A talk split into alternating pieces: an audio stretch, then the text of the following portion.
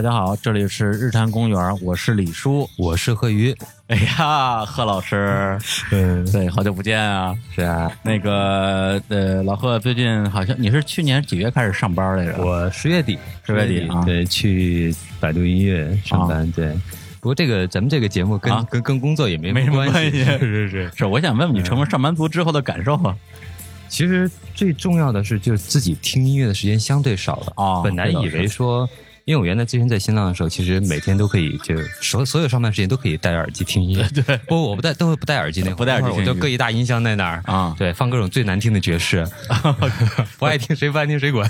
不是，其实我一直特好奇，就是你们家的音箱声音挺大的，而且有时候你们家那个门也没有关的特别严，没有邻居来投诉过吗？屋屋里边抽烟就是那个啊，他那个不是不是通透的嘛，你得开，我得开着门在透气啊。那你你们邻居没过来抗议过吗？我也觉得奇怪，因为我以前那个不管住。哪儿的时候都是开着大音箱，然后都没人投诉过我。那只有一个原因，就是他们对你的音乐品味还比较欣赏。我觉得这这歌不错，省得自己开迷失音乐了，直接听就完了。那个因为也可能跟我那个原来原来我家门口贴一个那个啊呃贴一个那个那个什么的图，那个那个乐队叫什么来着？哪个？那那个国内的一个最早玩朋克玩比较比较厉害那个脑浊，反反正反正是一个看看看着挺狠的一个东西，对邻居故意看着家家门贴的那个 吓着，觉得特摇滚。行，那今天那个把贺老师请来日坛公园，我相信也是很多的听众的这个翘首以盼的一期节目啊。我们今天要录一个音乐节目。其实呢，这个节目呢，也反过来说呢，是我把李叔请到迷失音乐里边来，帮我一块儿录这个。因为我迷失音乐有有一个系列《号外》，里面有一个就是我的怀旧中文歌。然后我之前做了一期，呃，里面有张楚啊什么的。但是第二期里面呢，有很多是我准备是台湾的一些九十年代，甚至有些八十年代的音乐人。对对。然后呢？我李叔对这块是相对我认识的人里边啊最了解的，然后也是最也是这个最有最有那种感情的，所以呢，我自己呢听音乐是一个风格，就是我这听的比较表面，就是那些东西呢听的觉得好听就听，没有深究过。对，都是自己之前在上中学的时候听的那些音乐，喜欢的音乐，然后后来呢也没有做过什么功课，所以其实请李叔过来了，我靠，是帮我串台了，是帮我来梳理一下，梳理一下自己以前喜欢这些中文流行音乐啊，整个线索和脉络。嗯，对，因为现在的流行音乐其实呃，中文流行音乐我不知道李叔怎么看，反正我是呃感觉是比较少，对，就是现在的就是。应该是泛指所有的华语音乐吧？嗯，对对，听的比较少了是吧？相对比较少，尤其是现在的民谣啊什么的。嗯嗯，就在我感觉说，民谣呢是这所有的流行音乐里面最独特的一个类型。其他音乐我们可以纯粹音乐的审美来理解，但是民谣它实际上是一个文学性的东西，歌词主导的。是是是，音乐反倒是它的一个相对比呃次要一点的部分，相对次要吧。所以我觉得现在的民谣可能跟我们理解的这种民谣呢，其实不太是一回事。包括前段时间就是赵雷不是上。上那个我是歌手嘛，然后网上也掀起过几轮讨论啊，就一波这个为民谣这个喝彩的，又一波黑民谣的，嗯，然后我在其中很尴尬，也不知道应该说什么。对我对，因为我个人对赵雷是没什么感觉了，但是有一些这个跟风黑民谣的，我有点看不过去。对，其实我觉得黑民一个黑民谣和捧民谣，其实这个问题上，我觉得都是一个伪命题。对，因为咱们谈的根本就不是一回事儿。没错。对，来，我们回到主题，回到主题啊，既然你说我是这个专家啊，那我就不客气了啊，我就是专家。确实是对，再加上我觉得，其实抛开老贺说的那些什么呃歌手的这种他的音乐的一些历程之外呢，我这人又比较八卦啊。除了呃音乐之外，还关心人家什么后来结没结婚啊，生没生孩子啊，对，跟谁结婚了呀？脑子里全是这种东西，正好可以补充一下啊。老贺这位这边的知识不足，嗯，行，那我们今天的这个节目呢，呃的所有的艺人都是由老贺选出来的，一部分的歌曲的时候挑出来，然后李叔再给我补充了一部分，其中有一有一些还是我真估计也听过，但是这么多年了也没什么印象。对，嗯，那行，那我们今天就从这个第一位艺人开始。我们这次一共选了六个艺人吧，然后是从呃排序的话呢，我是说咱们就由近及远吧，从这个年纪最小的呃开始说起啊。年纪最小的也不小了，也对，也都比我们还大啊。对，丁薇老师，老师对，暴露年龄这不太好吧？作为一个女歌手，哎，那我们要不要先听这么一首？我当时选的丁薇是《茶和咖啡》啊。那其实还有很多丁薇的早期的专辑我都比较喜欢。呃，李叔呢也给我补充了两首，这两首里面呢，其中有一首我是非常喜欢，而且在之前我自己的这个民生乐里面我也放过，也推荐过。对对，那就是《纯真年代》。那我们就以这首歌为开始。好的。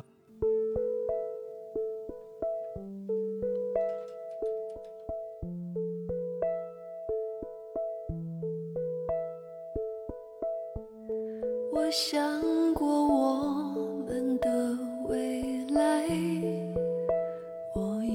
不会太坏，没想过我付出的爱也只是尘埃，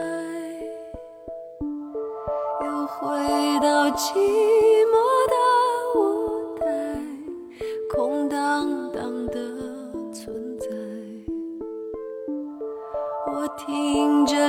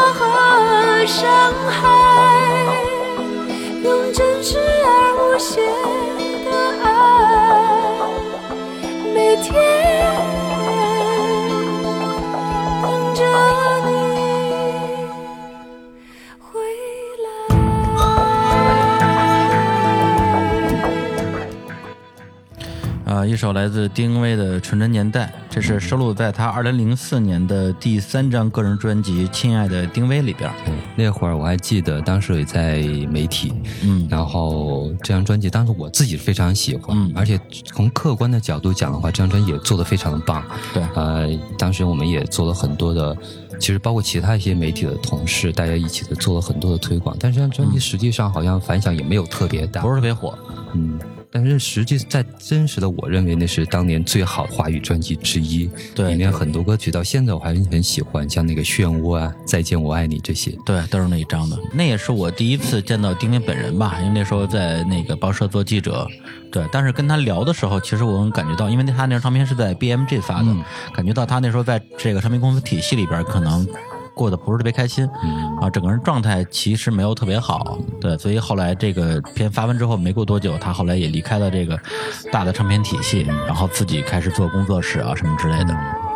对，然后丁薇那个在去年的时候不是发了一首新歌嘛，嗯，对，叫做那个《流浪者之歌》，嗯，然后那时候跟他还有他的音乐制作人严哥，对，严哥那会儿还。在丹内时候，对，还一块聊过，聊过那个前苏联，对，嗯，俄罗斯的音乐，对，然后当时就是给跟丁薇本人聊了好多他以前做音乐的事儿。呃，其实我最印象最深的还是在最早期的丁那个断翅断翅的蝴蝶，对，是在大地地嗯，九五年的时候发的。对他刚开始的时候，其实我最开始注意到这个人还是，呃，我忘了是《钻石蝴蝶》还是那个他的就是在《校园民谣一》里边那首歌了。当然，《校园民谣》里边一首歌叫《上班族》，上班族对高高晓松写的。然后呢，是我整个那张专辑里边最。不喜欢的一首是吗？呃，因为其他的歌都是写校园爱情嘛，就是比较有共鸣，或者是比较有我想要的共鸣。那是其实九四年，我还我还上初中呢，但我想象的大学是这样的。结果丁薇唱了一歌叫《上班族》，然后呢写的全是上班之后怎么苦逼，就是就是没有人想知道这些事儿啊。可是我我那是我当时我反倒是我最喜欢那首歌，可能我心态比较老吧。我都想到以后以后的日子是什么样了，想到现在日子什么样。对啊，是不是？那那次那个给你一个画面感。特别强，然后你看到那个放风筝的孩子，然后想到自己的生活。他是那歌词我我现在还记得。你有个家，妻如玉，女儿如画。你是个男人，你就必须要承担它。嗯，对。虽然我们现在就是啥都没有，但是觉得生活也挺难的。来，我们再来放一首丁薇的那个呃，比这个更早的一首歌，也是老贺挑出来的一首歌，叫《茶和咖啡》。然后这是他九九年的一张专辑，叫做《开始》里边的一首歌。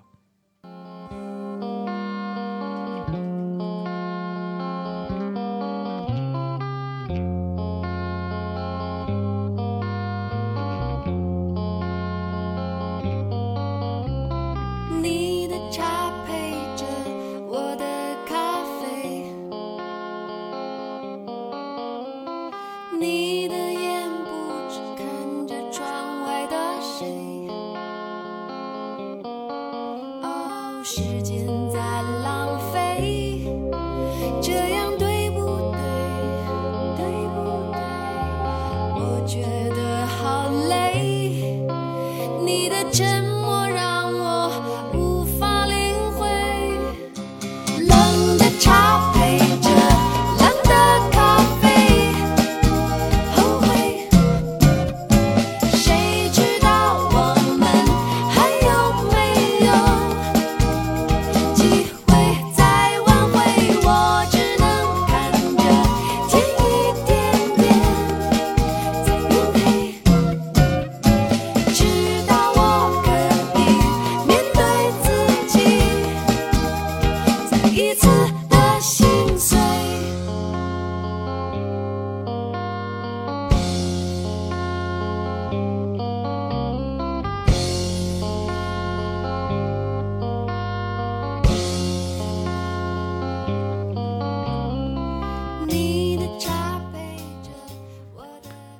我还挺好奇老贺为什么会推这首歌的，因为他第二张专辑开始首先特别经典，而且我觉得里边的牛逼的歌太多了。有最经典那首就《女孩与四重奏》，包括《冬天来了》。是啊，因为《女孩四四重奏》，因为我之前推过了。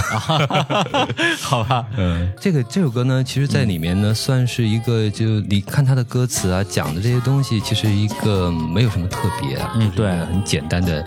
啊，一个失落的、有点小失落的情歌，这样。但是这种事情怎么说呢？有时候你返璞归真，发现这种东西在你的日真的真实的生活里面，反倒会更常见。嗯，他讲的讲的很简单，讲的很很表面。嗯，但是越是这样，你能感觉到它里面呃那种不明确的东西、嗯模糊的东西，就会越有越有一点诗意。对，就这首歌相当于是不是一首刻意追求深刻的歌曲？是是是，歌词也写的比较轻松。对对对，其实丁薇就是我个人最喜欢的就是他开始这一章，就是因因因为正好上大学的时候，那时候反正整个人的耳朵是打开的，听什么东西都容易觉得特别好。对，也是当时这个买了他的那个 CD，听了好多遍。然后那时候其实非常期待他未来能够就是很快的有一些新的东西出来。结果其实他相当于是在《亲爱的丁薇》之后又过了很多年，就就直到今天其实没有没有再出过专辑，对，只出了几个单曲啊什么之类的。包括去年的那个《流浪之歌》出了之后，本来说的是要做专辑，到现在也没出来。回头我得问一下严哥，他们这个录音进度怎么样了？但但我认为他呃以前。三张，嗯，是三张吧？三张，三张专辑，每一张真是一个，都是一个精品。对，那我我跟你不太一样，我最早喜欢还是他在大地发那个端翅的蝴蝶，端翅蝴蝶啊，因为那时候没有没有发现有别的华语的歌手，不是华语歌手吧，至少是呃内地的歌手在唱那种有一点爵士、有点蓝调这种东西，非常的新鲜。是，然后那个丁薇他在一三年的时候出了一首歌叫《普希金》，呃，当时其实这也是一个电视剧的一个什么主题歌吧？对，但这首歌本身写的非常有这种俄罗斯的风情，对，因为可能也是因为那时候他还跟严歌已经在合作了，然后他的制作人也是他的。呃，生活伴侣吧，对这个严哥，然后是在呃从苏联到俄罗斯生活了很多年，是呃，然后呢，他们这首歌本身从制作编曲方面的话，可以听到很多的呃，就是前苏联风格的一些韵味。然后这首歌我好像还真没有是吧？听过，哎，正好可以听一下。然后这首歌它的这个作曲是丁薇，作词是这个呃就是林朝阳啊，就是严哥本人跟这个丁薇两个人一起来写的。好，那我们来听一下这首《普希金》。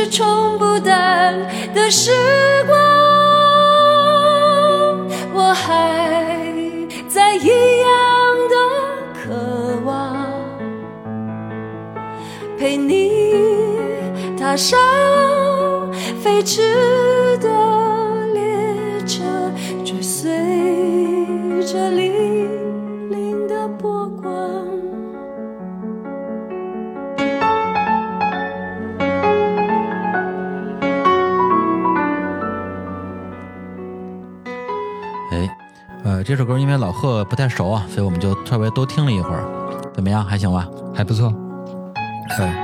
刚刚可能是没有没有情怀，没有情怀。对这首歌，我觉得怎么说？就是听的时候，我就想啊，其实，在他们那个年纪的中国女性歌手里边，像她这种词曲唱方面都非常出色的、均衡的艺人，真的是非常少。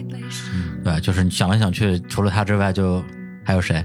女歌手啊，女歌手我不知道啊，因为因为我听到丁薇的时候，老会想起另外一个音乐人，谁？金武林啊，因为他们好像是一波出道的，是不是？对他们俩那时候都是大碟唱片的，对，就是金武林第一张严肃音乐跟那个断翅蝴蝶基本上是同期发行的吧？是，还有一个陈进的红头绳，嗯，对对，当时同时三张吧，嗯，对。然后他金武林跟丁薇本身也合作了很长时间，后来就。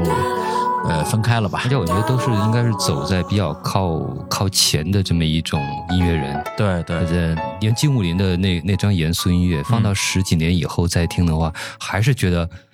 走得很前面，对对，在我觉得在当时可能很很少人会理解到这样的，就一张流行乐怎么会做成那个样子？嗯嗯，对，而且现在其实很多的可能比较新的乐迷知道金武林，甚至知道丁薇，都是从选秀节目的这个评委席认识的。他们俩现在后来都去做评委了啊。对，但实际上无论你在评委席上喜欢这个人或者不喜欢这个人，去听听当年的作品，对，其实还是能。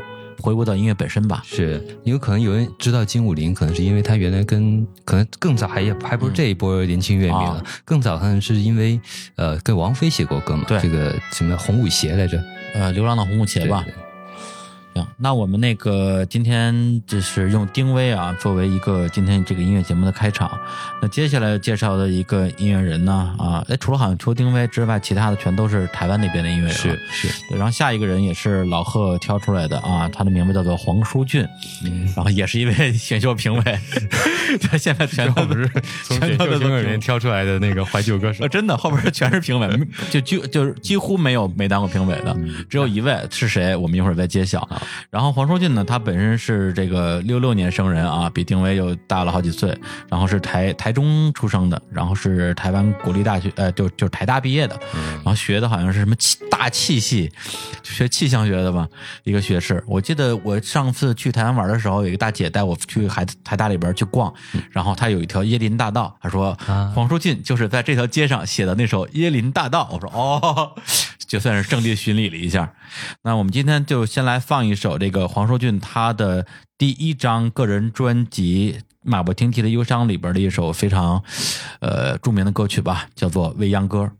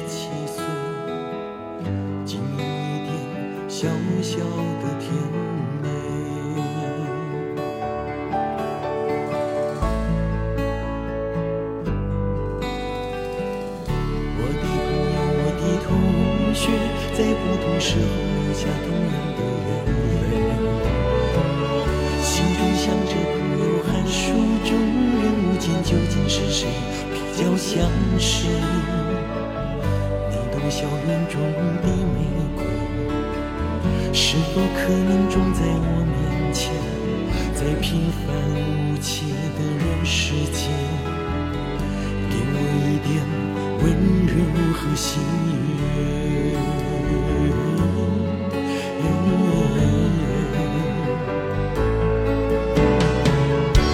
你知道你在寻找你的林一面你知道你在寻找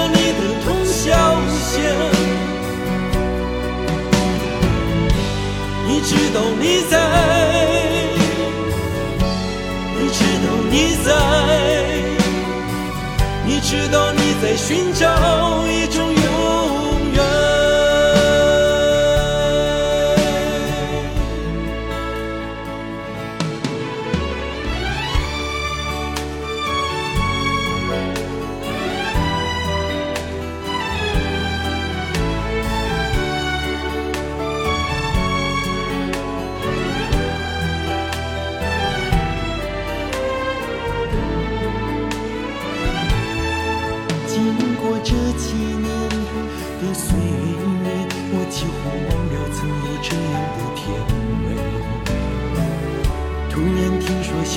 在台湾的消息，我想起从前的一切。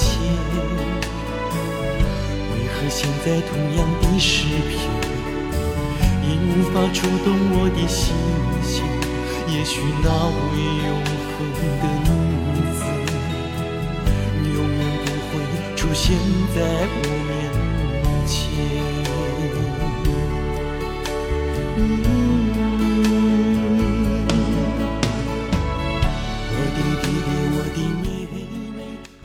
李叔真了解我啊，这这歌我虽然没有选这首歌，但是他选这首歌是他选的这一期，因为我之前也也也推荐过这首歌，在也是在我的节目里面，但是那期呢时候了吧，是是一期写给这个就是类似于说毕业之后分手的这么一个主题，非常适合，对，非常适合，因为他想大概就是一个讲的大概就是一个类似于呃高中毕业的这个年代，大家呃各自纷飞，劳燕分飞啊。然后再回首想起当年的那些谁跟谁在一起，谁跟谁怎么样？对，就写了一首歌。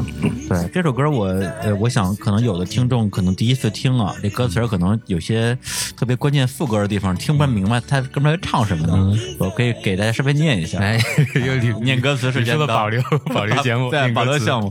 他说就是一开始他说当大雨吻上宝生的唇边，我总算了了一桩心愿，只是不知道小童的那个秘密是否就是。是林林艳梅，实际上这个林艳梅是一个名字。是，然后呢，他后边这个这个副歌唱的就是，你知道你在寻找你的林艳梅，你知道你在寻找你的童孝贤，这是童孝贤也是一个人名，也是一个人名。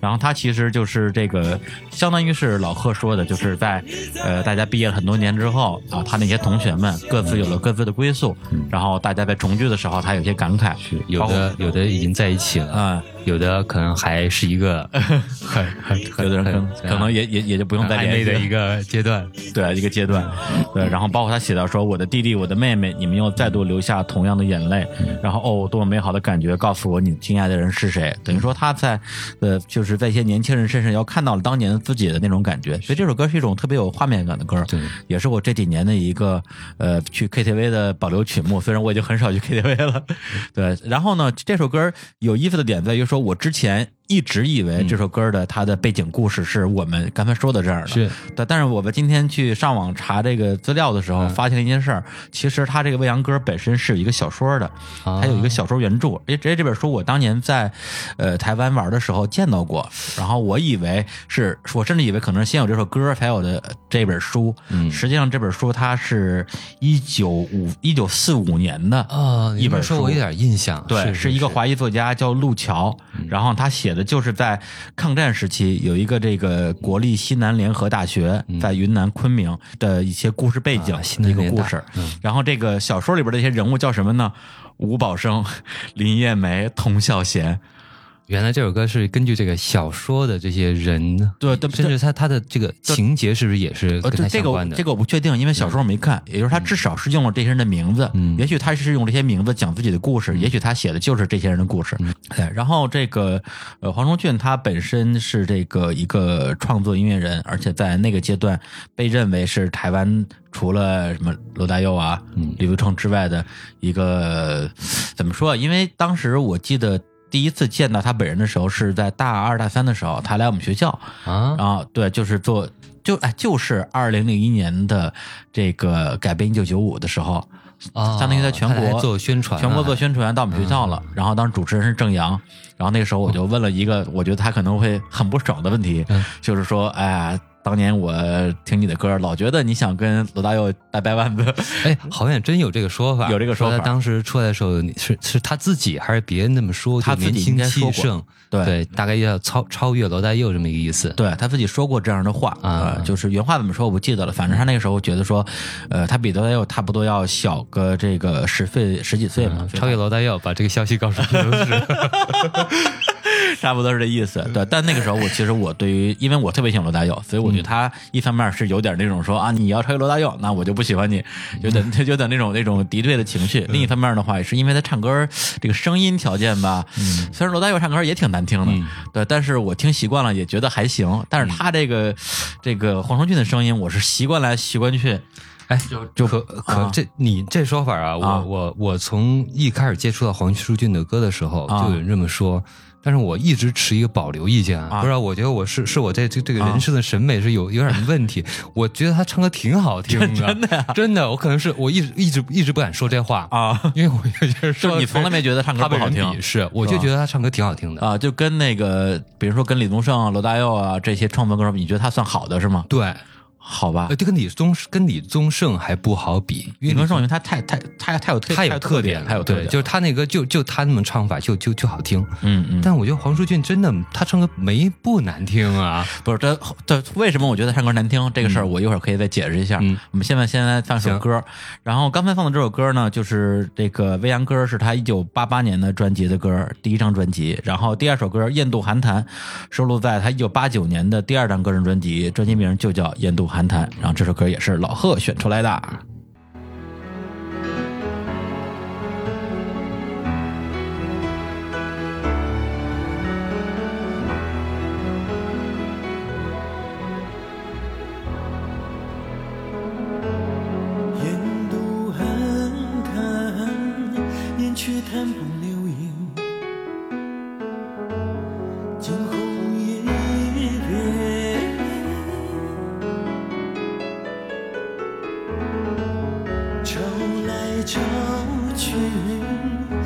是多少足迹，一切都是人。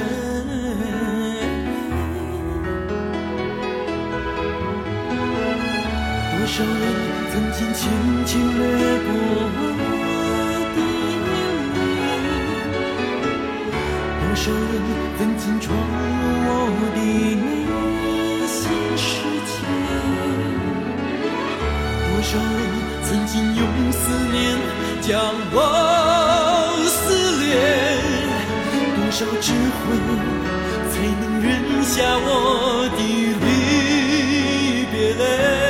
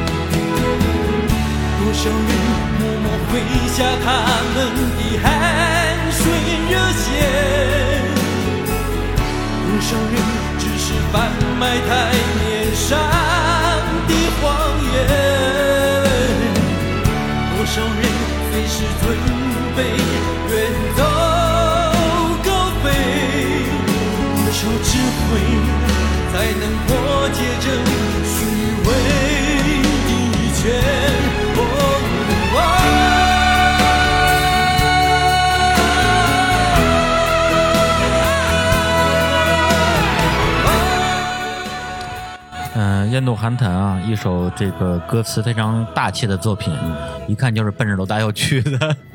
我觉得雁渡寒潭让我觉得，呃，我我脑脑子里面的黄舒骏的歌，雁渡寒潭紧跟着就是，嗯，应该是另外一首，也是这种歌词创作非常大气的，呃，叫，哎，三三三跪三跪九叩啊，对对对，三跪九叩。就黄舒骏他当时认为自己说可能想超越罗大佑，那这个。从世界后来实际结果上，嗯，应该是没有。没有，呃，但是但是我仍然认为他是可能是除了罗罗大佑之外，台湾最在这个这个人文气息浓厚的那个年代里面最出色的一位，嗯。呃，但是呢，那个时代确实人才太多了，对对对，就跟他能够齐，就是水平在差不多一个程度的人，呃，实际上有太多，对，比如齐秦也好，嗯，还有像高明俊也好，嗯啊，甚至包括像周志平也好，周志平、马兆俊是对，都非常厉害，对，然后对，因为我这个接触黄州俊其实特别晚，对我觉得可能也是有点不凑巧吧，因为我上。高中的时候，那时候开始买一些台湾流行音乐的一些这个磁带吧。嗯。然后黄舒骏呢，就看他的那个唱片封面长成这样，觉得这个人肯定很有才，要不然肯定当不当不成这个音乐人，偶像当不成偶像歌手，当不成偶像歌手，一定有才华，一定有才华。然后那时候我就说，那就买一张吧。但那时候他的磁带其实在这个大陆也特别少。然后我那个时候好像是 误打误撞的选了一张我认为啊一一定很牛逼的专辑，叫做《山盟海誓》，是九二年的专辑。那张我不知道你喜欢不喜欢啊，但是我听了之后就疯了。就觉得怎么这么就第一是觉得真难听，第二觉得歌写的太一般了，就就完全我那张我好像都没什么印象，是吧？是吧？对，所以你看我我如果我第第一张听的是《烟土寒潭》或者是他那《马不停蹄忧伤》的话，可能我也会觉得说哎这人挺牛逼的。但是因为一上来听了《山盟海誓》，我觉得还有什么《恋爱症候群》呃，对那些都很棒，就全都在之前的专辑里边。嗯，就等等于说我我听张专辑里边没有任何一首后来特别红的歌，或者是特别经典的歌吧，以至于我觉得说他虽然有些才华，但是才华并没有。就并不足以去抵消他的唱功上的问题。对，那你说一下，你觉得他唱功的问题在哪儿？问题其实当时。是单纯觉得说我不喜欢这种声音，嗯，对，就是这种感觉，其实是他那个尾音啊，有点像美声唱法的感觉啊，就是觉得有点刻意那种，对，有点刻意的那种那种东西啊。但是真正我发现说，呃，我这个讨厌他的抒情抒的太过，对。后来后来我真正发现我讨厌他的理由的，那是还是因为你喜欢他工作不是没有工作很多年之后的事儿了。对，因为其实有很多听众听我在节目里边去模仿李宗盛啊，模仿各种人啊，嗯，对，也也有人问我说：“哎，李叔，你如果你不模仿的话，你自己的声音是什么样的？”黄舒骏那样。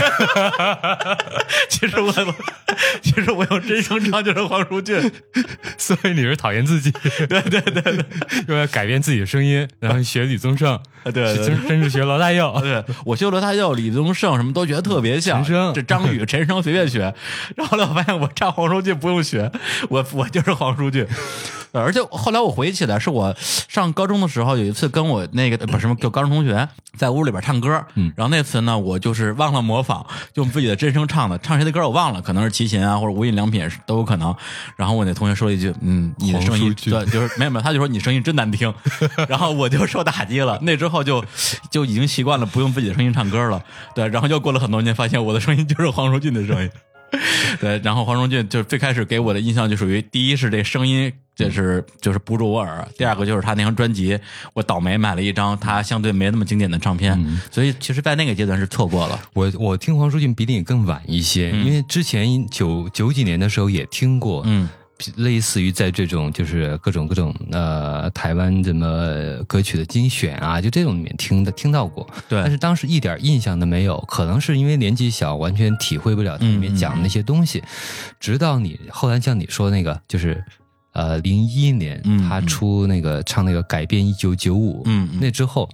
我相当于我从我自己的角度就重新发现了这个这个音乐人他的作品，包括把以前东西东西找回来听。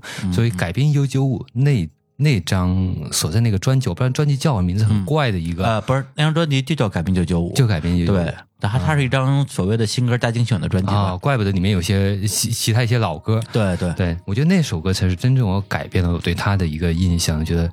这那那那首歌是一个史诗级的作品，嗯嗯嗯，对，那首歌其实也算是我真正的觉得说啊，这个家伙其实还是真的是很有才华，还是有才华的一首歌，而且很有趣，很有趣的一首歌。那我们下面就放一下这首《改名一九九五》吧。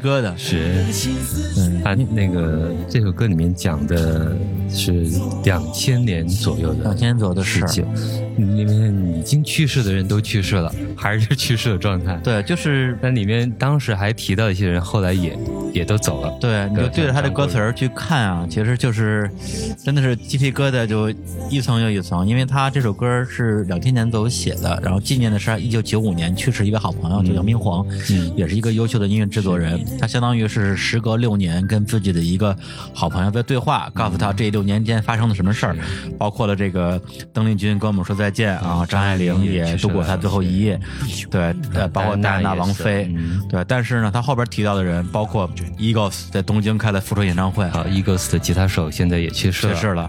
然后呢，这个 Prince Prince 宣布他不再做音乐，然后现在也也去世了。我，还有张张国荣终于开心的承认他是个是个 gay，出柜了之后也也去世了。也不在了，嗯。对，包括他提到这个保罗，哎，保罗西蒙还在，保罗西蒙还在，保罗西蒙还在，对，那那次那个 Leonard Cohen 去世去世的那段时间，我们还在聊天的时候，就是说啊，我们最喜欢的就是这个摇滚年代的那些人，其实这个时间也都差不多了。对。呃，保罗麦卡特尼，嗯。啊，保罗西蒙，保罗西蒙。尼尔杨。啊，Tom Waits。对，如果现在看到他们脸的话，肯定觉得他们脸苍老的更让人心碎了。是，对，其实我记得我刚工作那几年的时候，就会有一个特，当时觉得就现在觉得挺无知的感慨，说哎，最近怎么死人这么多呀？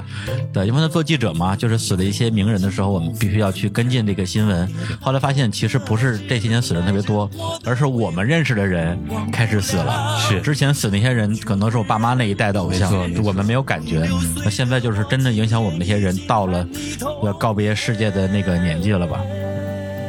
然后里面提到的有一些，其实到现在还是一样，就是《教父》，嗯，第四季永远不会再拍了，对对对对对，也别拍了。对，然后说男人不再阳痿是正好那几年发明的伟伟哥，嗯。然后艾滋病这个复制羊就是那会儿有一个叫多利多利的复制羊，对，就上大学那几年。其实他有很多有意思的地方，你看到现在其实也还是也一一样一样适用他说的那些，那个大哥大越来越小，是那个呃。手机却没呃，世界越来越吵，手机却越卖越好。对，歌星越来越多，CD 越做越好，唱片越卖越少。现在就不是少没有，唱片没有了。对，所以就是如果现在这个他自己再写一个歌叫什么改编二零一七的话，这里边的这些东西。再跟杨明皇说一说，杨明皇肯定觉得说：“我天哪，这个世界，这个世界已经不认识了，这个世界已经不认识了。”对，其实当时我们听这首歌的时候，呃，可能就是感触最深的一句就是说：“只有流行，没有音乐。”对对，我看你眼不见为净，也是好事一件。就是从整个全台湾都在 R&B，全美国都在 rap，现在还是一样，现在还是一样，美国还在 rap。对，其实就是对我来讲，真正重新呃认识黄舒骏，就是从这首改编《一九九五》开始。然后那之后呢，也有一些机缘，就是我工作之后，呃，当时认识了一个小朋友，嗯，那时候我已经上班了。那个小朋友还在上大学，哎，不，他最开始的时候上上高中，我们俩是那个 QQ 的那个好友。后来上大学之后，那个来北京，我们就认识了。然后他他是这个黄世俊的超级迷妹，嗯，对，就爱的要死的那一种。然后就就是抄他的歌词，抄了好好多本儿，嗯，然后就天天跟我安利那个黄舒骏。然后我说那我就去听听吧。他比你小多少？小个呃五六岁吧。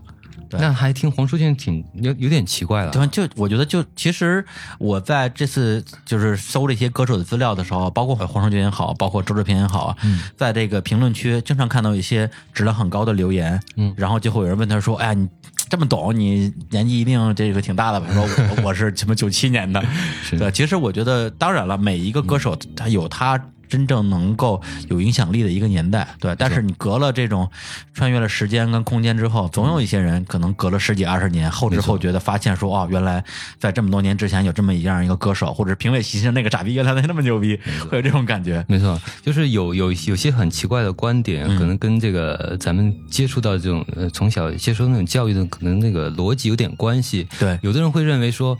啊，越新的东西就越就会越好，嗯，那越新的东西一定会比原来的更好，嗯，有的人会相反，会觉得哈，只有以前才是经典，嗯，后来出的都是垃圾。那其实这这两种其实看起来针锋相对的观点，其实都很荒诞，对，就说好和坏跟你的时间的新和旧没有任何的关系，嗯嗯，每一个时代都有它的精品，都有它的垃圾，对，而且你之前在《迷失音乐》里边说过一句话，我特别认同，就是没听过的就是新的。你别老说这首歌这么老了，我不听。你听过吗？没听过的都是新歌。是对于你自己的个人经验来说的话，所有的东西其实跟它时间没有太大关系。它是这种值得留下来的东西，其实都还有认识的价值。然后我这边想再推荐一首歌，就是他的一首《单纯的孩子》，是他九零年的专辑《未来的街头》里边的，也是他第三张专辑吧。然后这首歌就是我说的那个当时认识的那个小朋友推荐给我，我也特别喜欢。然后呃，下面来放一下这首歌。对，那首歌的歌词很有名啊。嗯。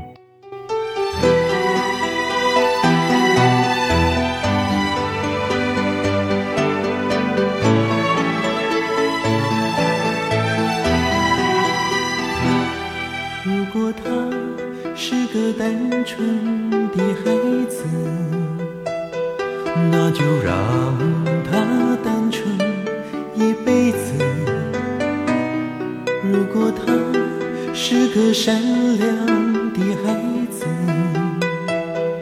那就让他善良一辈子。不要教他太多事，不要说他太多故事。不要让你的无知惊动他的心思，不要教他太多事，不要说他太多故事，要让他变得聪明而失去灵魂。如果他是个快乐的孩子，那就让他快乐一辈子。如果他只是个孩子，那就让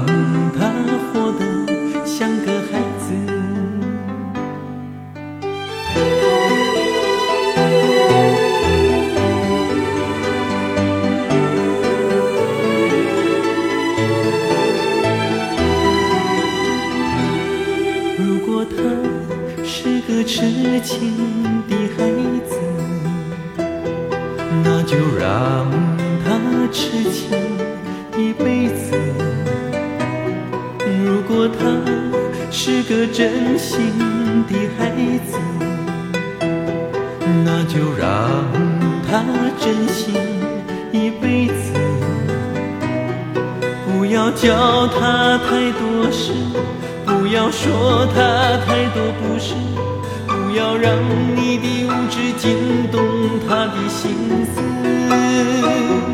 不要教他太多事，不要说他太多不是，不要让他变得聪明而失去灵魂。如果他是个快乐的孩子，那就让他快乐一辈子。不要让他变得聪明而失去灵魂。嗯啊，这我跟你说，这个这个歌词我原来也抄过。啊，真的的，我小学的时候还是什么时候？你知道那个你知道有一个杂志叫《通俗歌曲》吗？我知道啊就李洪杰老师做的通俗歌曲》。通俗歌曲在你在在你的印象里面是应该是一个摇滚杂志，特别摇滚啊。对啊，在但是在李洪杰老师入驻之前，其实它是真的一个通俗歌曲的杂志，特别通俗对，特别通俗，特别通俗不。是是同一本吗？应该呃是同一本，就是他后来被改新和改版了嘛，哦就一个一个杂志社出的。哦，这这我真不知道。我小我特别小的时候，我啊们家里边就订了那个杂志，就一直有。然后呃，包括罗大佑那会儿《童年》啊什么的那歌词，就是应该就是刚上小学那会儿。嗯然后里面当时我还没有听到这个《单纯的孩子》这首歌，嗯但是里面就有，就是他那个歌词就有。然后当时我看那歌词，我特别喜欢。那小学的时候我就开始抄，真的。然后到很多年以后才听到这首歌。嗯，那你听到抄的时候，嗯其实就是觉得这个歌词写得好，那什么呢？就是小时候有一种很奇怪的感觉，嗯就一方面你想尽快长大，嗯也不想就是想自己可以比较比较自由的去做自己的事情，自己有像一个大人一样有大人的能力，嗯但另外一方面又会又会有一种恐惧，就是你知道变长大之后那个世界就会变得很很古怪，嗯，很多。当时就会有一种预感，会变得很多傻逼的事情。哦，也就是说，你当时认为他这个单身孩子其实指的是自己是吧？是哦是，当时我就有一种代入感，所以我特别喜欢当时写的、嗯喜欢这个歌词来抄什么。哎呀，对，那这首歌因为我听的特别晚，就是两前两千年之后了嘛，所以我从来没有把这个人当成过自己，嗯我一直当成的是呃某一个人，嗯比如说我我认识一个朋友，或者是我很了解的一个人，嗯就是他，我知道他当年的样子，也知道他现在的样子，嗯可能自己会有一些这种所谓的想象吧。是那那你感觉有一点有点有点像那个苏芮的、嗯呃亲爱的小孩。嗯，对对对，那种感觉，类似于那种感觉吧也是一样。他好像他好像也是，你也可以把它当说自己，嗯也可以把它说说是对另外一个人。对，然后嗯单纯的孩子，其实他所记录的是成长这个事情，对，所以其实，呃，我当年听这首歌跟今天听这首歌的感触又会有很多的不同，然后包括就是给我介绍这首歌的那个，刚才说那个朋友，现在也嗯嗯没有什么联系了，对，然后也希望他一切都好吧，就是每次听到这首歌的时候，确实会想到这个人，嗯，对，挺有意思你。默默抄一遍歌词就行了。然后最后再带来一首黄圣俊的歌啊，因为那个这个人其实对我来讲挺特殊的，从当年的很讨厌到现在还蛮喜欢的。最后这首歌也是我个人的一个私藏，因为这首歌其实跟他本人没什么太大关系。这首歌的名字叫做《这一年这一夜》，是一首翻唱的歌曲。然后这首歌的词曲作者是张雨生，呃，因为张雨生他是我记得是九七年的时候吧，就是因为车祸去世嘛，然后他的亲朋好友，呃，特别是他所在的应该是风华唱片出了一张这种纪念合集，叫《想念雨生》，九八年发行的，然后唱他们唱片公司的人就每个人唱了一首歌，然后这首歌本身的张雨生版本我就特别喜欢，它收录在张雨生就是音乐上被认为最经典，然后卖的最烂的那张什么台北卡拉 OK 我里边的一首歌，然后。特别有意思的就是黄崇俊翻唱那个版本，在编曲上，因为翻唱一般来讲我都要去颠覆一些东西嘛，对，跟原唱不一样。但他他编曲上几乎借鉴了张远生那个版本，对，特别是中间他有一个呃，就是法国一个作曲家叫拉威尔写了一首一个旋律叫博莱罗舞曲，然后用在这首歌里边，特别的可以说是神来之笔吧。那我们先来听一下这首歌，这一年这一夜。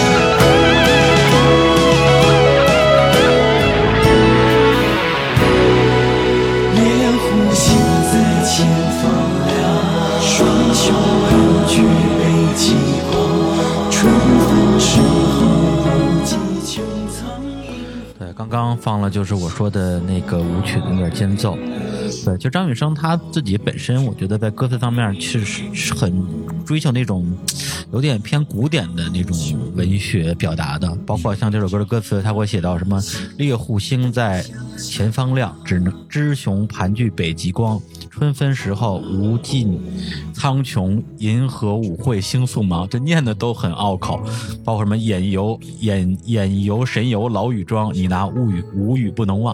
算了，我就不念了吧。对，就是唱卡拉 OK 的不好唱，对，特别不好唱，所以卖的卖的不好。对，这是他自己完全唱片公司不管他，说你你就随便来吧。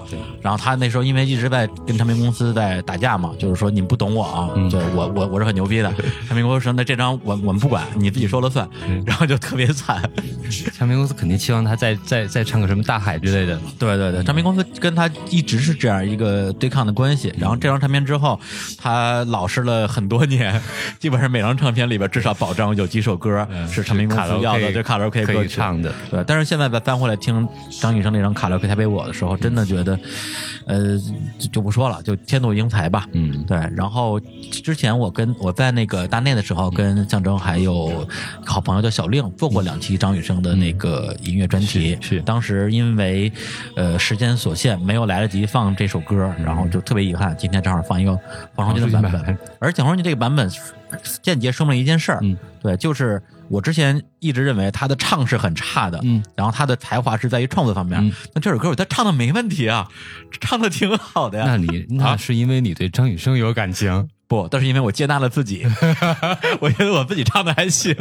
你 终于长大了，真的是。我现在去 KTV，偶尔去的时候，就是你用自己原声来歌唱，就就偶尔也用自己的原声来唱了。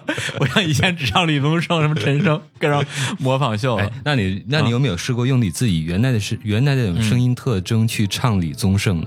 嗯，会什么效果？我下次试试，下下次在节目里面试试。要不现在试试？对对对对，对，你让我心里准备。但但是因为李宗盛他的歌曲太特别了，你必须你只有用他的声音去唱的时候才有那个味道。但比如说老狼，我以前在 KTV 唱的时候也会模仿他那种，就是有点飘的那种那种发音的位置吧。他发音位置比较靠后。嗯。然后我现在去 KTV 唱老狼就用自己声音唱了。对，因为我觉得我用自己的声音唱的比我模仿唱的其实要更好，就是表达的时候不用。给自己多一层枷锁吧，对，说的我经常去 KTV 似的，其实并没有，我就听一年去一次我我我觉得那你说那个李宗盛这个歌啊，但有的歌呢，其实也不一定，就是也分不同的情况吧，因为每个人不仅他表达的这个方式是不太一样的。对，就黄舒骏这个人，我稍微再补充两句啊，因为刚才都主要说是说他音乐的部分，我觉得他特别好玩的就是说，在刚才所有说的所有这些音乐人和我们即将接触到音乐人里边，他其实是最入世的一个。嗯，对，因为很多音乐人，他比如说他就是一个职业的创作者或者职业职业的音乐人吧，包括李宗盛啊，对，到现在好像也没去做什么跟音乐呃。跟音乐没关系的事儿，他虽然做吉他，那也是做吉他呀。他至少他他他他没没去做手机吧，是吧？但是这个黄忠俊，他首先他自己当年在唱片公司的时候，就是呃，号称啊，就是第一位担任国际五大唱片音乐总监的台湾本土的创作型艺人。对他等于说很早就进入这个唱片体系里边。那现在的身份，除了大家可能比较熟悉的这个音乐人，包括评委之外，他还是一个什么国际教育集团的什么。什么什么事业群总经理，对，就是就是搞什么国际在线教育的，对，所以这个人其实我觉得他就完全做另外一套生意了，对，或者或者说一边做这个一边在做在做他跟音乐有关系的事儿嘛，对，所以他其实相比较起很多艺人，他一直是一个偏向于入世的一个人，对，而且稍稍微小小的一个八卦的话，就是他这个好像是前年还是大前年啊，就是才结婚。然后呢，他的老婆是一个九零后，哎，这是是你今天好像也上次听谁八卦是吧？是你吧？啊，是啊，不不是我吧？应应该是对，因为他九他他六六年的嘛，就，今年就是多大呀？那个啊。五十一，五十，五十一，多点。对他老婆是一个是一个九零后，然后是一个台湾的一个小官二代吧。嗯，对，所以我觉得他这个人，就是你去琢磨的时候，觉得这样挺有意思。说口水又流出来了，羡慕羡慕，终于可以回归本性。对，五十多岁是吧？你还早，我还早，我还有机会。哎，你说要要这么算的话，我到五十多的时候，是不是可以可以找一零后了？嗯，对，是吧？对，现现在现在想法好邪恶，现在听起来，太太。行，一零后现在就是对啊？上幼儿园呢？好吧，那行，那那个咱们把这个屋的部分跳过去，然后再来推荐我们这期节目的呃最后一个艺人。然后这个这个这个人的名字实在是就是呃大家太熟了啊，如雷贯耳，如雷贯耳就是齐秦老师啊。呃，秦老师比黄胜俊呢又大了好几岁，然后他是六零年生人啊，马上就六十了。然后他是台湾台中生人啊，这个呃祖籍山东。嗯。他其实特别有意思，就是他这个名字啊，他叫齐秦。实际上他有一姐姐，大家都知道叫齐豫，他还有一个大哥叫齐鲁。哎，这个还真不知道啊。对，因为大哥没进演艺圈嘛。哦，鲁鲁豫秦秦其实是陕西的简称。后来他自己解释这事，他他他们家其实祖籍山东，他家乡有条河叫济河，这条河正好就途经了山东、河南跟陕西啊，所以他。他们家三个孩子就叫这个名儿，然后后来我也想了想，如果按这个 按这个逻辑的话，那陈鲁豫是哪儿的人啊？后来我查了一下，他爸他爸他妈正好是一个山东的，一个河南的。好吧，那我们先先听歌，先听歌，先听一首这个。你应该起名叫李李门京啊，李门京。呃，我这我爸是我爸那边是河北的，然后我妈这边是门头沟的，对，所以我应该叫进门。行行行，先放歌，先放歌啊！放一首这个齐秦的第一张专专辑里边一首歌，叫《不必勉强》。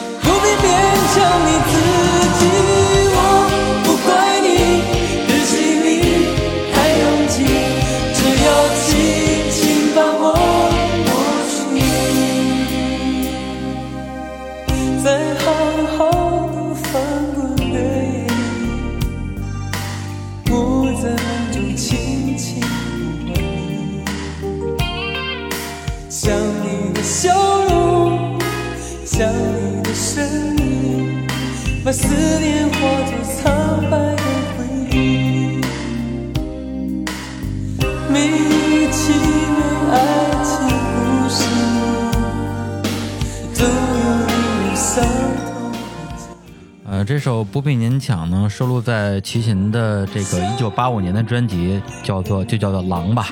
然后这个是他的原呃严格意义来讲是他第二张专辑，对，但是是他的第一张创作专辑，因为他一九八一年的时候，就是那时候才多大呀？就是二十出头吧，因为他是有六呃二十一岁嘛。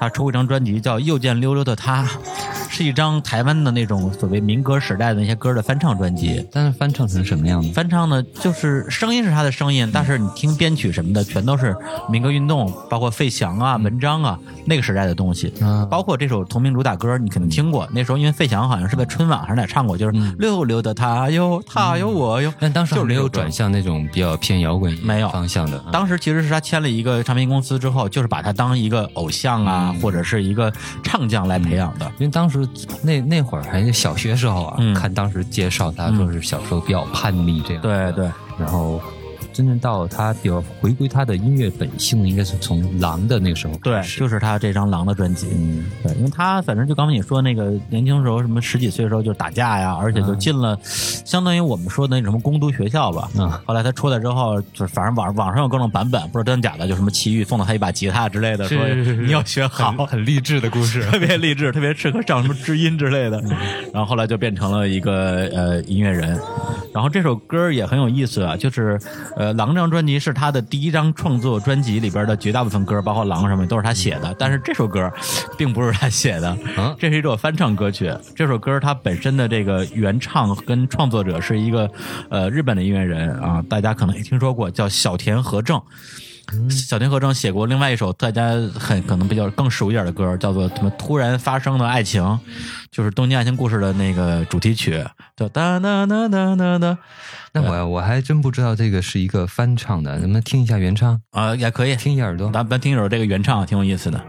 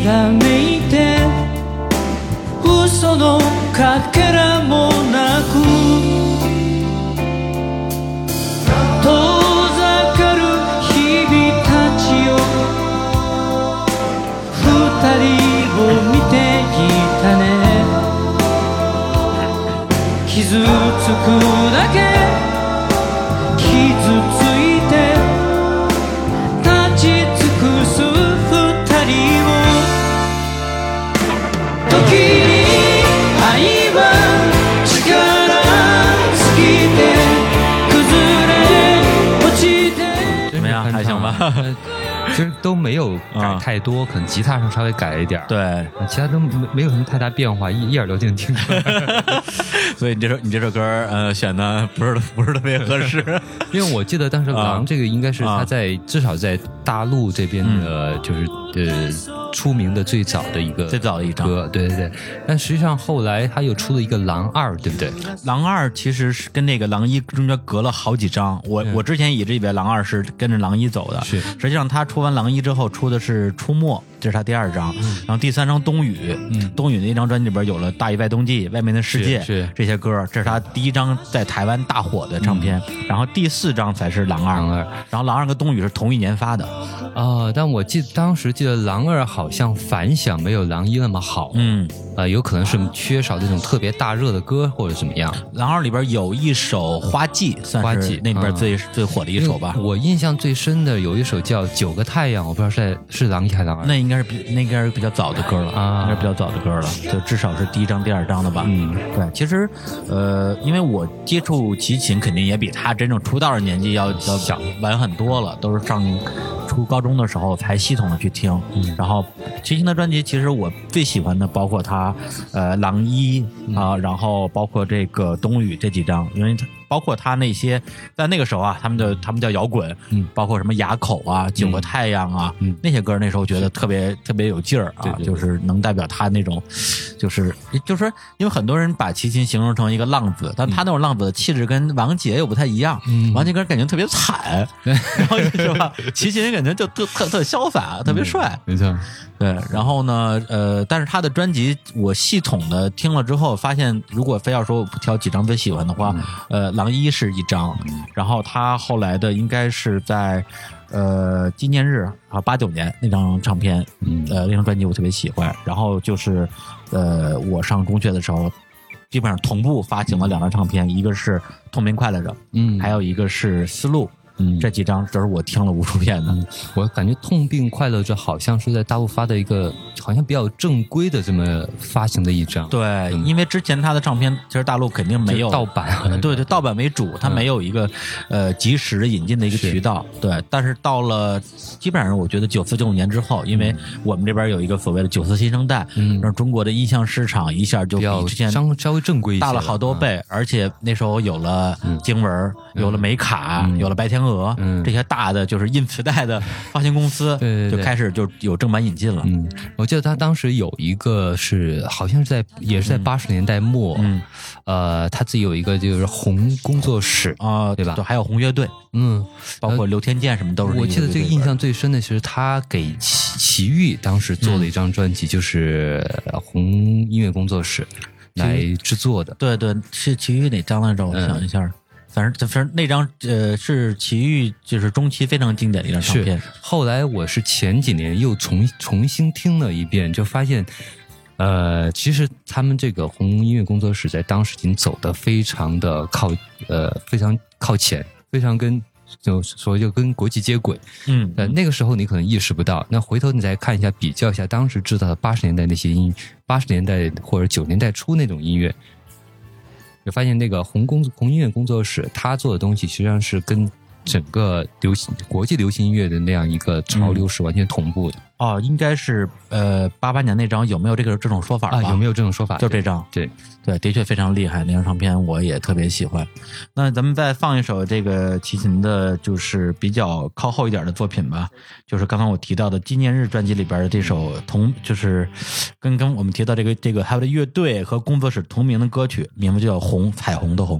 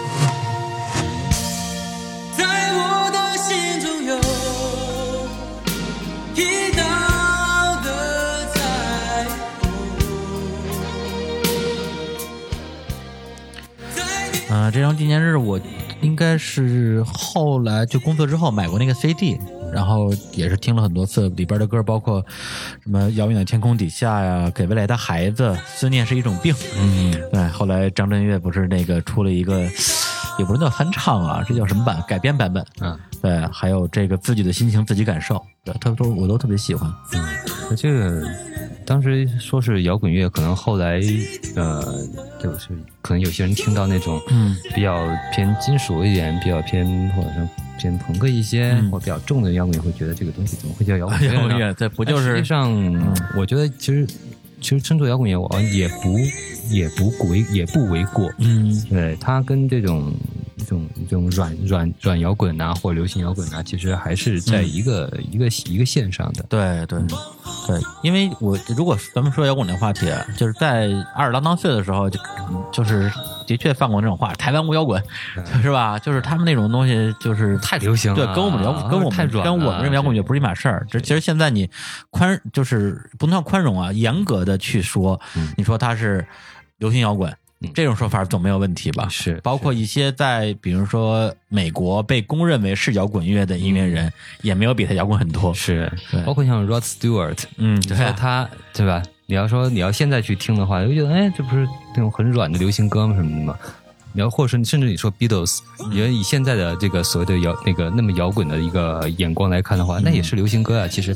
呃，很多流行乐其实也是从呃摇滚乐这么这么过来的，这么转变过来的，比较偏软一点啊，减少一点这个吉他失真啊什么的。其实是总体来说还是一条线上。嗯，而且很多东西我觉得还真的是要结合他们的那个大的文化环境。嗯，对，就比如说。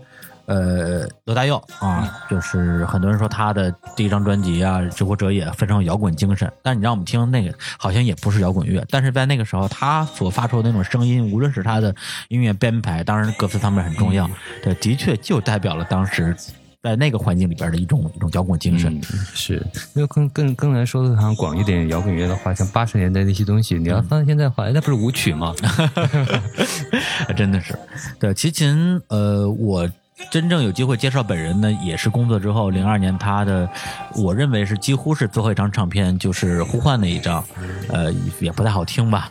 对，然后他那之后那个发布会我去了，呃，印象特别深刻。我我我，因为那之前我就没怎么太系统听过他的东西，就包括有多少张唱片没有概念，这脑子里可能只有那么几张。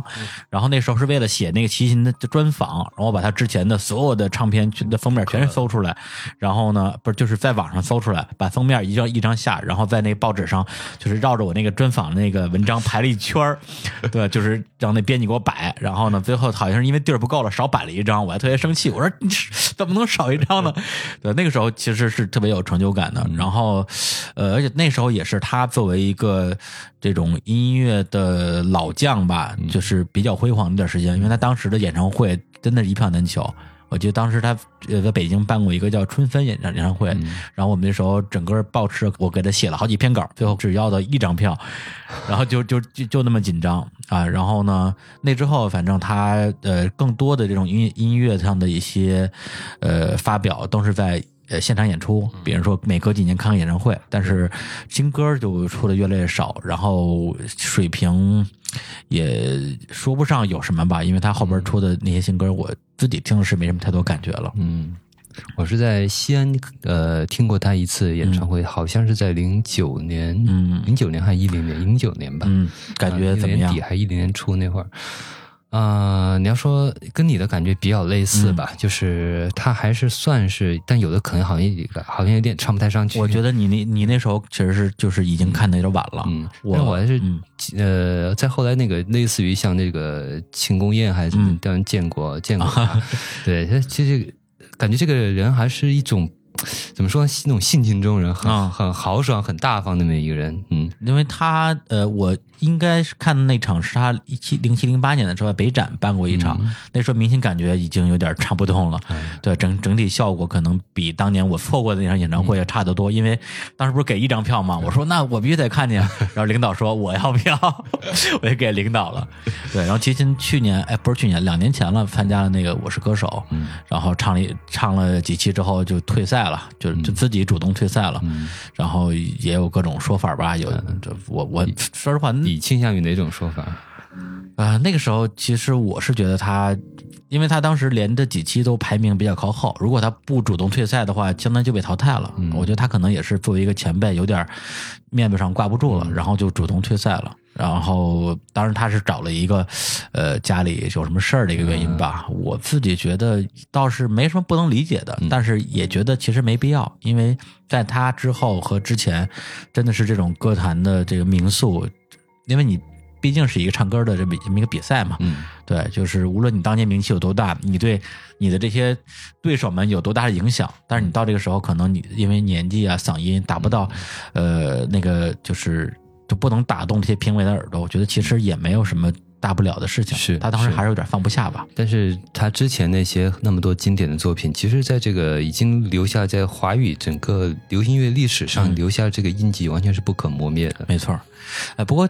因为这些节目现在也接近尾声啊，有一个问题啊，我来突袭你一下。嗯，因为之前其实就是你在迷失音乐的节目里边也呃不止一次说过，说你这个人比较肤浅啊，听歌就就听就就听音乐，啊，也不去追求什么人文啊，也没有情怀，嗯，对。但是咱们现在既然是做一个这个中文歌曲的盘点，那么老实说，你觉得呃，咱们就说华语歌啊，就是歌词。对你来讲，你觉得它的这种重要性到底有多少？其实我像像刚才节目开始，我们还说到一点民谣，嗯，那我们可以以这样一个角度去理解。我倾向于把那个那种台湾人文时代，嗯的那些流行音乐，我特我我倾向于以一种广义的民谣去把它理解在内。哦，甚至我认为说，呃，从歌词来讲的话，它它所。代表的这个意义也好，表达那些东西也好，比今天所谓那么明确的什么什么什么民谣，它更真的像民谣。嗯，那你这个定义的民谣的这个这个意，就是这个定义是怎么定义的呢？就是说，它本身有一些人文表达或者怎么样？对，是我是以这样一个方式去理解它的东西，就是它是以一个。创作表达这个意义，或者说一个叙事，为它为一个主线的这么一种歌曲的创作，我把它理解为一个更广义的一种民谣。但是这个肯定是一个不呃不那么正确的一个方式，是一个纯粹个人的理解。嗯啊，当然也可能会掺杂一些，就是可能说在这个成长年代对听到最多的那些华语的音乐什么的。嗯，因为还有一点呢，其实是说，呃，歌词的表达就是越明确的，就是说越能够简单的。不是简单吧？直接能够听懂的，因为这是华中文是母语嘛，越能直接听懂的，它在意义上对你的影响，反倒可能比音乐本身更大一些。对对，那这是一个客观的一个现象。嗯嗯，所以说有时候为了那个，为了更。更去追求一种音乐本身的审美的感觉的时候，你听一些你完全听不懂的，甚至不是英文的，英文的也经常会听懂。嗯，听你听一些完全一不小心就听懂了，比如法语啊，什么西班牙语什么的，有可能会更让你对说去抛抛开这个它意义表达那一方面，而直接领会到这个音乐本身所给你带来。因为音乐是一个超越国界的一种语言，它本身就是一种语言，它是一个。呃，跨越一个狭义去定义它这个意义的方面的一种广义的语言。对对对，其实我觉得咱俩很多的观点也未必有多么冲突。虽然你经常黑我啊，这个什么情怀里、歌词里、民谣里，对，念歌词嘛，我也会。对，我还念翻译歌词呢。啊，对，上次你说什么呀？什么什么什么啊？当时你是黑那个后后会无期那里边那有吗？有啊，当时那个不是那谁嘛？那个王珞丹。啊，王老三在那个在里边什么念歌词，然后你说那我我我也念歌词，对啊，李叔练我为什么不念啊？对，就是我，所以你说的没错，其实我们之间这种没有一个本质的对这个理解的一个，实际上是一个倾向性的不同，是或者说对于不同类型的呃音乐或者不同阶段去感受音乐的一种方向的一个不一样。我觉得主要是还是类型的问题，因为首先没有人要求古典音乐。歌词写得好，这是几个极端特例嘛？那么其实我自己感觉就是说，呃，我在听自己的母语的流行音乐，就我说的是大流行音乐的概念的时候，可能我会认为歌词跟对它的旋律，包括编曲，都是音乐的一个部分。嗯，对。那这里边，我当然当然这三个都重要。嗯啊，包括演唱也很重要。那可能我。好不容易听懂了，那我对我来讲，歌词的重要性可能更强一点。对，比如说这首歌，它它编曲啊、演唱都特别牛逼，但是可能唱一些垃圾，那我不会认为是一首好歌。但一首歌如果歌词写的特别好，然后制作方面糙了点，我也我也会认为这歌还是不错的。嗯，我能理解，我能理解，这是我一个标准。我觉得比较重要一个点在于什么？在于现在的，我这么说是有点不对啊，就是后呃，后来我听到这些华语的歌曲里面，这种歌词表达的东西，就是或者他歌词写的就越。来越，呃，我我不太能够接受，对吧？或者或者说没法打动今天的你吧？对，没法打动今天的我，所以我情愿如果是这样的话，那我抛开歌词，我看他，那我去理解或者说去聆听他音乐本身上呢，也就那么回事儿。嗯，所以我听他干嘛呢？我还不如听一些那个，我觉得呃。更走到更前面的，或者说做的更精致的一些国外的音乐人做的事情，所以就有了迷失音乐。对，好吧，那我们呃再带来这期节目的最后一首歌，呃，同样来自齐秦啊，他一九九五年的专辑《痛并快乐着》，呃，这里边有两首名为《痛并快乐》的歌，它编曲不太一样，我放的是他的呃专辑最后一首歌的那个小版本。然后呢，我们在这期节目结束之后，还会有一期节目来盘点另外三个老贺挑出来的这个台湾的音乐人。那我们在这首《痛并快乐》里边跟大家说再见，再见。痛并快乐，快乐着，恨恨且爱且狂。痛并快乐，快乐着，不离不问啊不想。恨极，深爱，爱既又深恨，爱从，哭得随天里来，痛并快乐，快乐着，恨且爱且狂，痛并快乐，快乐着，不离不问啊。不想痕迹，深爱，爱既又生恨，爱从哭的嘴边里来，